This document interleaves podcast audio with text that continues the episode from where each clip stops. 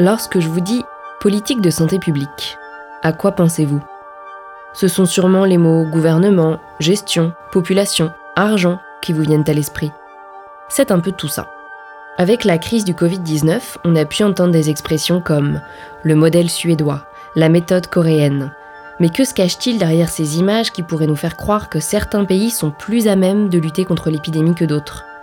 Dans ce troisième épisode de la saison 1 du podcast Autrement dit, nous essayerons de comprendre ce qu'est une politique de santé publique, quelles sont ses différentes échelles d'application, ses méthodes et ses impacts.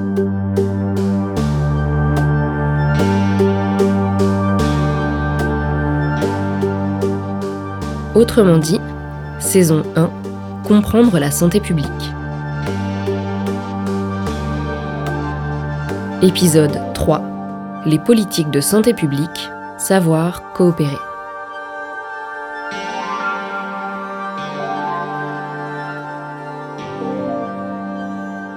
Les politiques de santé publique ont pour objectif d'assurer l'accès d'une population à des soins sanitaires de qualité et qu'elle puisse, en conséquence, vivre plus longtemps et en meilleure santé. Cela recouvre des stratégies diverses et ça s'élabore aussi bien à des niveaux internationaux que nationaux et locaux. Alignées sur les besoins réels des populations en matière de santé, les politiques de santé publique sont donc, pour le dire autrement, des processus qui impliquent à la fois les populations elles-mêmes, les partenaires de la santé et du développement, la société civile, le secteur privé et les États. En somme, il s'agit de réussir à trouver des méthodes de fonctionnement pour que les populations ciblées puissent se soigner correctement et ainsi vivre mieux. Dans cet épisode, nous nous intéresserons à cette mécanique à travers différents projets, manières de faire, pour mieux penser et comprendre comment fonctionnent nos systèmes. Dans le cas d'une crise sanitaire, comme celle que nous vivons en ce moment, tous les rouages du processus doivent se mettre en place de façon accélérée. La prévention d'abord, le dépistage, la prise en charge des malades, et bien sûr le financement des coûts médicaux et des infrastructures, ou encore la fabrication des traitements, des vaccins. Une pandémie mondiale, c'est un révélateur politique.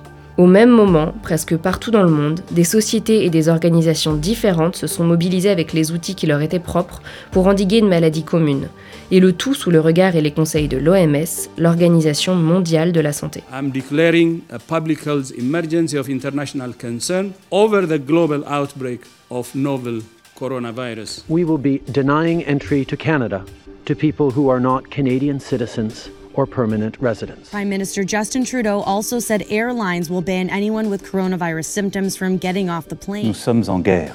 Toute l'action du gouvernement et du Parlement doit être désormais tournée vers le combat contre l'épidémie. L'Organisation mondiale de la santé, qui est cet arbitre sanitaire mondial, s'est réunie euh, ce week-end pour la quatrième fois depuis le début de la pandémie. Almost 1 million people have now died of COVID 19 worldwide since the disease first emerged in China late last year. Face à la pandémie, certains pays ont mieux fait face que d'autres. L'Uruguay est un cas d'école avec seulement 5 décès pour 100 000 habitants, là où la Colombie, sur le même continent, en compte 86,43 pour 100 000, ou l'Italie 121,8 pour 100 000. Pour comprendre ce chiffre, je suis allée à la rencontre de Carlos Battiani, le directeur de l'Institut Pasteur de Montevideo, salué internationalement pour son action face à la crise. Pour nous, le premier jour du Covid-19 a été le 13 mars, où nous avons diagnostiqué nos quatre premiers cas sur le territoire. Carlos Battiani, directeur de l'Institut Pasteur de Montevideo, Uruguay. Le 2 mars, nous avions reçu des conseils de nos collègues de Paris, du Brésil, de Shanghai et Hong Kong, nous alertant des difficultés qui allaient se présenter à nous. Ils savaient déjà à ce moment-là que la chaîne d'approvisionnement allait être coupée. Le 3 mars, nous avons eu un rendez-vous avec le ministre de la Santé. Nous avons été invités car l'Institut Pasteur est une institution importante dans notre pays.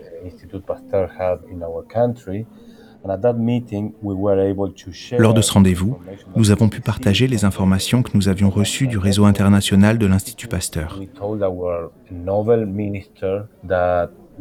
Nous avons dit à notre nouveau Premier ministre que nous devrions développer une stratégie nationale afin d'avoir nos propres outils et ne pas dépendre, ou en tout cas ne pas tenter de dépendre, de l'achat de produits réactifs auprès de grosses entreprises, car cela n'allait pas marcher.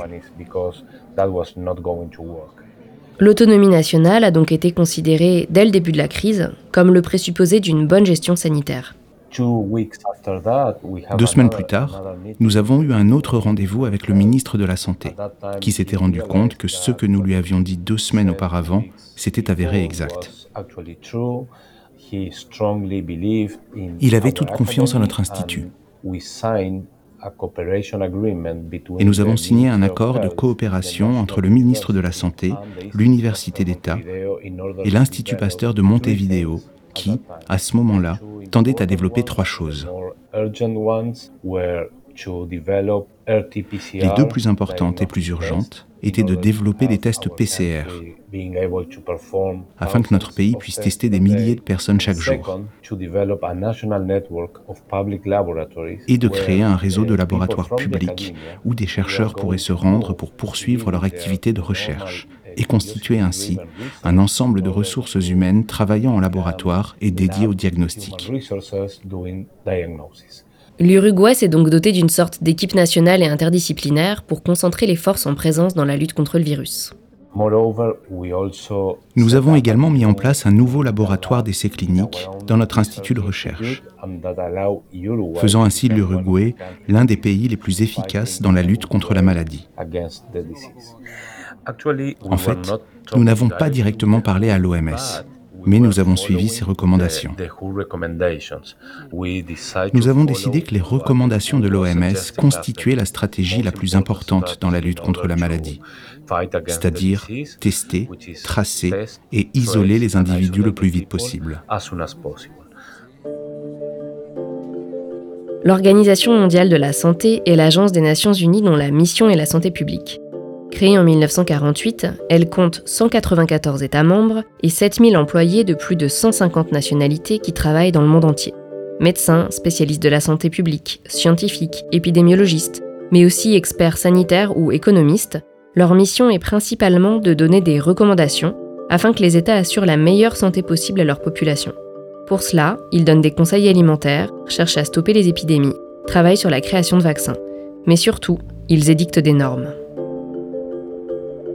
l'Organisation mondiale de la santé donc émet euh, des normes, des directives en matière euh, de santé. Oriane Guibaud, maître de conférences en sciences politiques à l'Université Paris 8. Par exemple, ça peut être la recommandation d'un traitement à utiliser pour euh, certaines maladies. Euh, ça peut être des normes, euh, des règles à respecter en matière euh, d'essais cliniques, par exemple, pour avoir des essais cliniques qui respectent des critères scientifiques au niveau international. Donc, et mais qu'ensuite, ces, ces normes en fait de l'OMS, ce travail normatif, son application va reposer sur les États ce sont les États qui, en étant membres de l'organisation, s'engagent finalement à les, à les implémenter et à les faire respecter. In practical terms, we recommend keeping at least one meter distance from a sick person.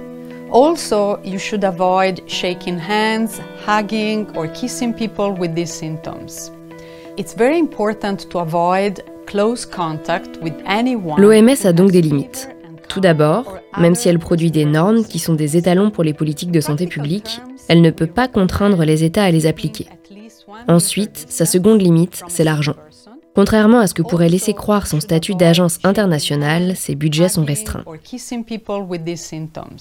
Le budget annuel de l'OMS, c'est d'environ 2,8 milliards euh, de, dollars pour l'année 2019. C'est à peu près un tiers du budget annuel des, hôpitaux de Paris.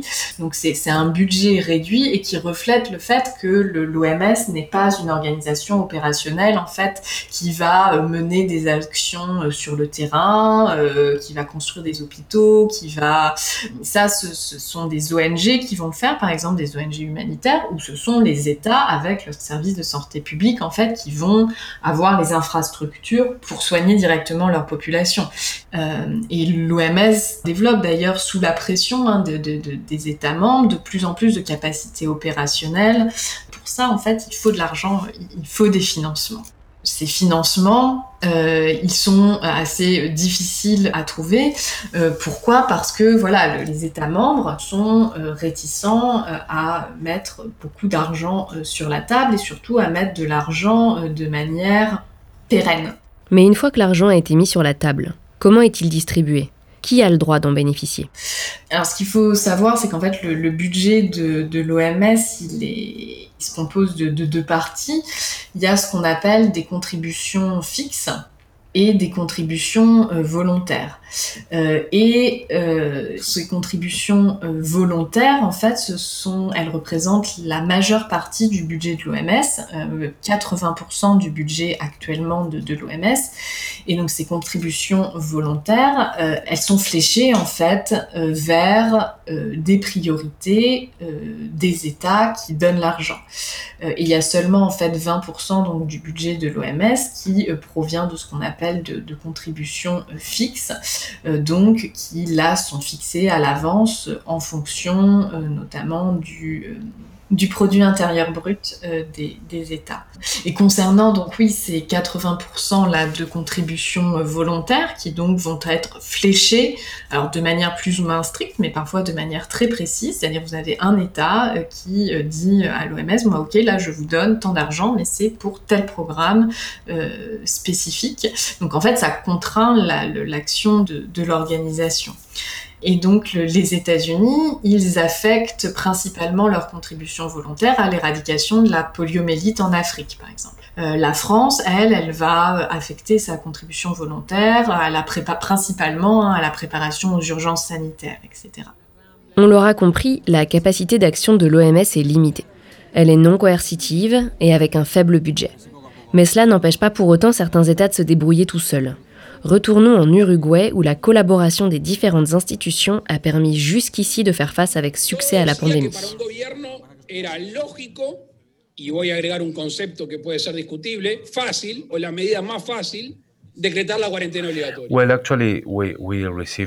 En fait, nous avons reçu de l'argent de la Banque de développement interaméricaine. Nous avons aussi reçu des financements de notre gouvernement et nous avons nos propres ressources.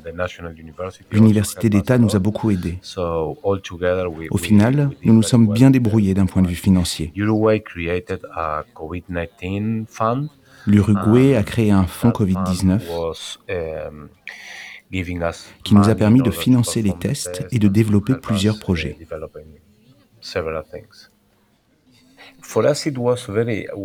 Pour nous, ça a été une période remarquable, car tous les universitaires d'Uruguay ont travaillé ensemble.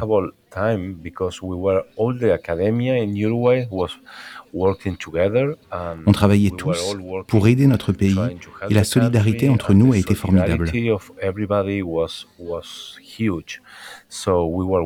On a travaillé avec l'université, qui est notre partenaire naturel, mais nous avons aussi travaillé avec l'Institut national de recherche agricole,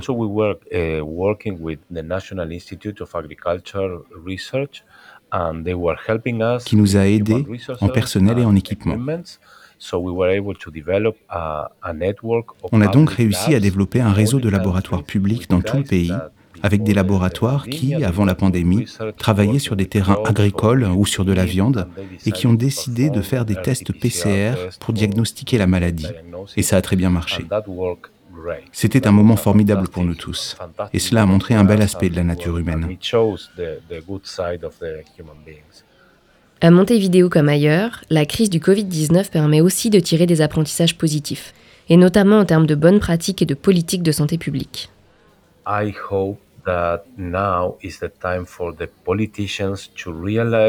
pense qu'il est maintenant temps que les politiciens se rendent compte que, tant pour les pays développés que ceux en cours de développement,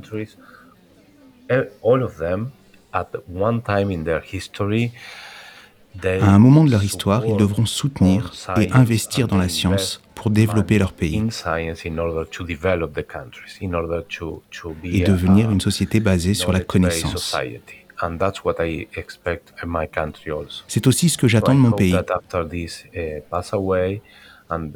J'espère donc qu'une fois que la pandémie sera derrière nous, les politiciens se rendront compte que s'ils soutiennent la science et qu'ils comptent sur la science,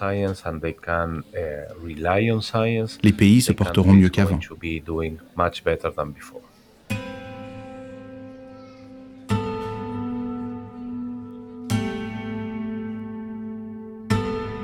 C'est donc la coopération au niveau national qui a fait de l'Uruguay ce cas d'école dans la lutte contre le Covid-19.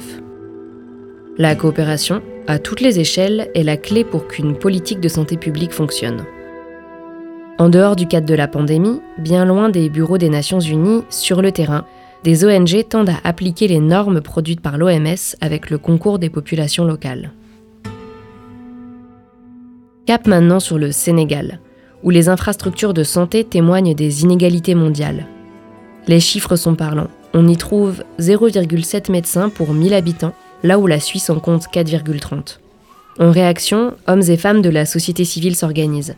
L'ONG Action et Développement, ACDEV, s'applique à développer des projets de santé publique sur tout le territoire. L'un d'eux, le projet Bagné d'Ougor, est particulièrement significatif de l'implication des populations dans la prise en charge de leur santé. Le projet Bagné-Ougor dans sa globalité, ça c'était un projet piloté par l'État du Sénégal à travers euh, la santé maternelle et reproductive. Madame Fatou Diop, sage-femme, technicienne en santé de la reproduction pour l'ONG sénégalaise ACDEV, Action et Développement.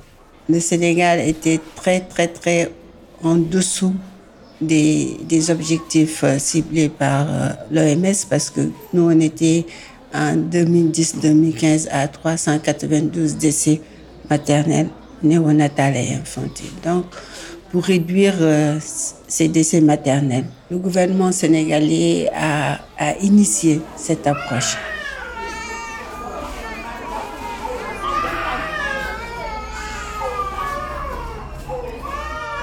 La Badianougor euh, veut dire Badianougor, c'est un mot wolof, mais qui veut dire la marraine de quartier. En fait, c'est une femme leader dans son quartier et qui a été choisie pour venir appuyer euh, le personnel technique sanitaire, aider à la réduction de la mortalité maternelle, néonatale et infantile. Nous avons nos réalités culturelles, socioculturelles. Souvent, il y a certaines femmes qui ne veulent pas aller vers les structures quand elles sont en état de grossesse. Et maintenant, c'est la badienne qui intervient. Dès qu'elle sait dans son quartier qu'il y a une femme qui est enceinte et qui était réticente à aller à l'hôpital au début de sa grossesse, c'est la Badienne qui intervient à travers des sensibilisations parce qu'elles, elles ont beaucoup d'activités. Elles ont des activités de visite à domicile. Elles vont vers les femmes et vers la famille, on veut dire, parce que si le mari est présent, c'est l'occasion de sensibiliser le mari. Si la belle-mère est présente aussi, c'est l'occasion de, de, de, de sensibiliser la belle-mère sur l'intérêt même de faire les consultations prénatales à temps. On, prend l'exemple des consultations prénatales, mais c'est beaucoup de choses aussi. Les accouchements, euh, la planification familiale, la consultation postnatale, ça veut dire que ça intervient après l'accouchement et qui est très important. Donc tout ça là, c'est un paquet de services que nous, nous partageons avec elles. Impliquer des personnels non soignants dans la pratique du soin est une démarche de santé communautaire. Cette méthode de santé publique ancre la pratique médicale dans une communauté elle part du terrain pour élaborer sa politique, sa façon de faire. Pour nous, la santé communautaire, c'est comment amener les populations, les usagers des services de santé, tous ceux qui sont intéressés au niveau local, les bénéficiaires, à s'intéresser, à s'impliquer et à s'approprier tout ce qui concerne leur santé. Parce que leur santé, c'est un bien propre, euh, c'est quelque chose qui leur appartient Monsieur Cher Tidiane Hadj, médecin spécialisé en santé communautaire, président de l'association sénégalaise ACDEV, Action et Développement. Il est extrêmement important que les populations sachent comment se prémunir de certaines maladies. Il est important que les populations s'organisent au niveau communautaire pour pouvoir mener des actions au niveau communautaire dans le domaine, comment de l'organisation au niveau des centres de santé, dans le domaine de la mise en place de programmes de prévention ou tout simplement de programmes de promotion de la santé au niveau communautaire. Et enfin, il y a aussi cette nécessité pour les communautés de veiller, n'est-ce pas, et d'être alerte par rapport à ce qui les concerne au niveau des structures de santé pour exiger leur droit à avoir des structures de santé qui offrent des soins de qualité. Les politiques de santé publique et ici de santé communautaire se doivent donc d'être attentives à l'accès aux soins en tant que droit fondamental. Nous travaillons, je le dis, en milieu urbain, mais aussi en milieu rural. En milieu rural, nous avons créé beaucoup de structures au niveau des cases de santé, au niveau des maternités rurales dans des zones peu accessibles, surtout en zone d'hivernage, où le taux de mortalité maternelle et infantile est très très bas où les femmes ont très peu accès à des personnels de qualité et à des soins appropriés. Dans ces localités, nous sommes partis, nous avons discuté avec les populations, identifié avec ces populations leurs préoccupations et leurs besoins de santé. Et une fois que ceci a été fait, il a été de décider de travailler avec ces communautés et de voir avec elles-mêmes qu'est-ce qu'elles peuvent produire et qu'est-ce que nous, nous pouvons apporter en plus. Parce que je crois que c'est là le maître mot de la pérennisation ou de la viabilisation, partir des problématiques internes, partir euh, des potentialités qui existent à l'interne pour développer des programmes.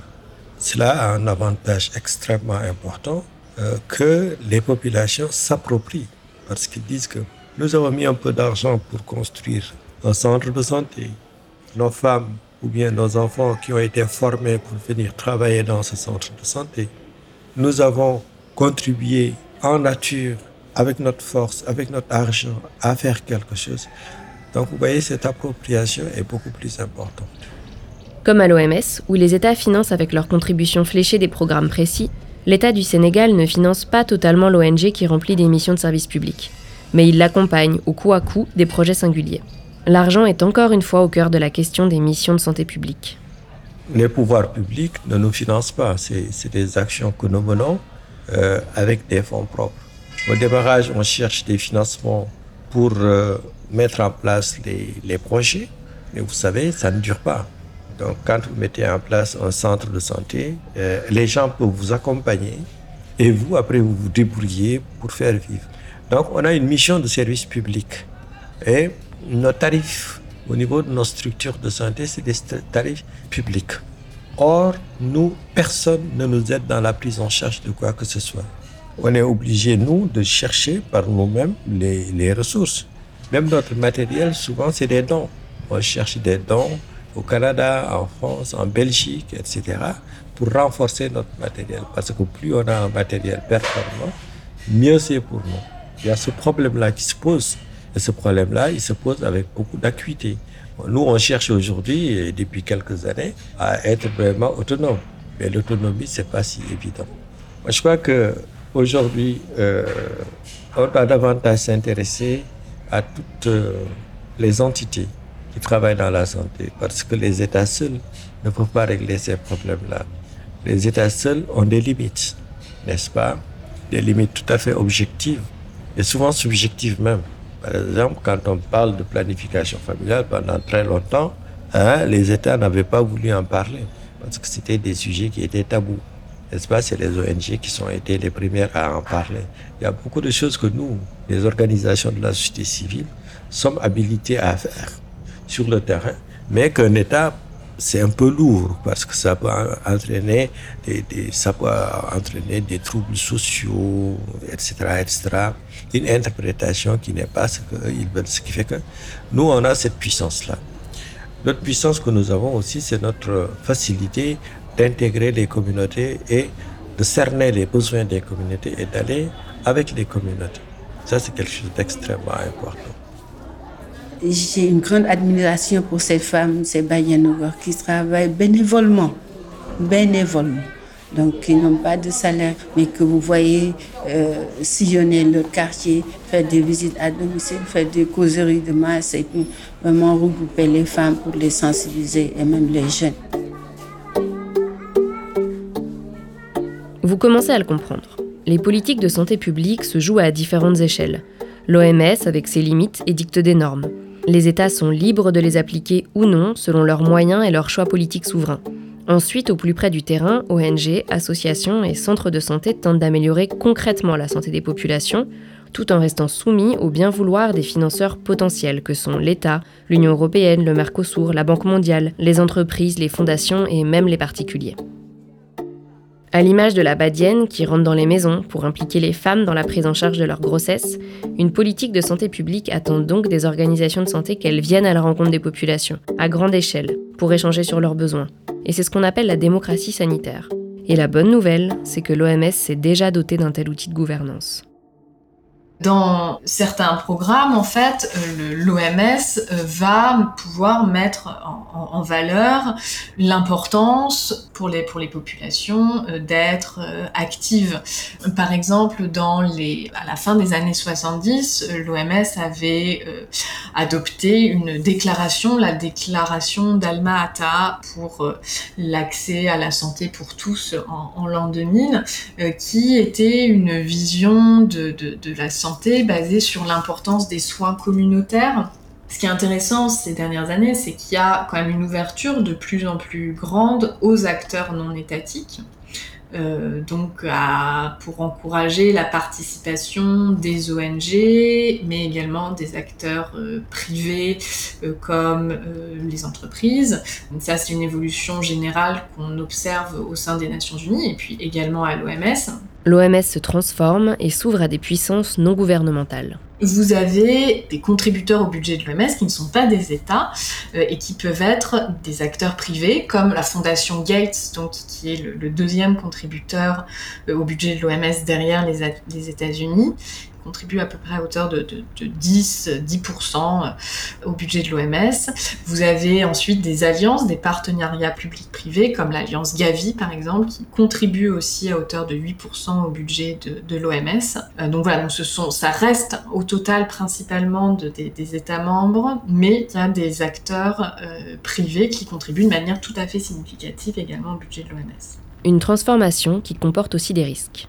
Euh, donc il y a cette tendance-là en fait qui existe, la coopération avec différents types d'acteurs, mais ensuite ça, voilà, ça, soulève tout un tas de, problèmes, euh, à la fois alors les, États membres qui au final restent quand même en fait les, décideurs et puis responsables hein, vis-à-vis de leur population, et puis euh, se pose ensuite la question de garantir l'intérêt public également face à des intérêts privés. Une politique de santé publique est donc dépendante de facteurs relativement extérieurs à l'état de bonne santé des populations. L'argent, les orientations des sociétés en matière de mœurs, leur capacité politique et structurelle à se coordonner pour faire face à des problèmes de différentes envergures. Il faudrait donc envisager le corps bien portant comme la finalité d'un processus sociétal dont l'objectif serait l'attention portée au bien-être physique mais aussi psychique des individus. Malheureusement, dans notre monde qui est loin d'être parfait, cette belle idée n'est pas toujours au cœur des intérêts collectifs. D'autant plus lorsque, comme le souligne Oriane Guibault, les collusions entre le secteur public et le secteur privé sont des réalités avec lesquelles composer. Aujourd'hui, il existe plus d'un enjeu de santé publique concerné par cette tension. Mais si nous devions nous attarder sur le plus urgent, le plus massif peut-être, ce serait sûrement celui de l'environnement. Celui-là même dont la prédation humaine provoque la circulation des virus et a déclenché la pandémie. Dans le prochain épisode, nous nous pencherons donc sur ce qu'on appelle la santé environnementale. Peut-on avoir un corps sain si notre environnement est malade Pour ce troisième épisode, je remercie Oriane Guibault, Fatouane Diop, Cheikh Tidiane Hadj, Tidiane Tiang et Carlos Batiani. Autrement dit est une série de podcasts créés par Making Waves et produit par l'Institut français. Au cours des cinq épisodes de cette série sur la santé publique, chercheurs, médecins et acteurs de la société civile française et internationale nous aident à comprendre ce grand enjeu du monde contemporain les paysages multiples d'une question commune. Et parce que les idées voyagent mieux en plusieurs langues, le podcast est disponible en anglais sous-titré sur les plateformes et les réseaux sociaux.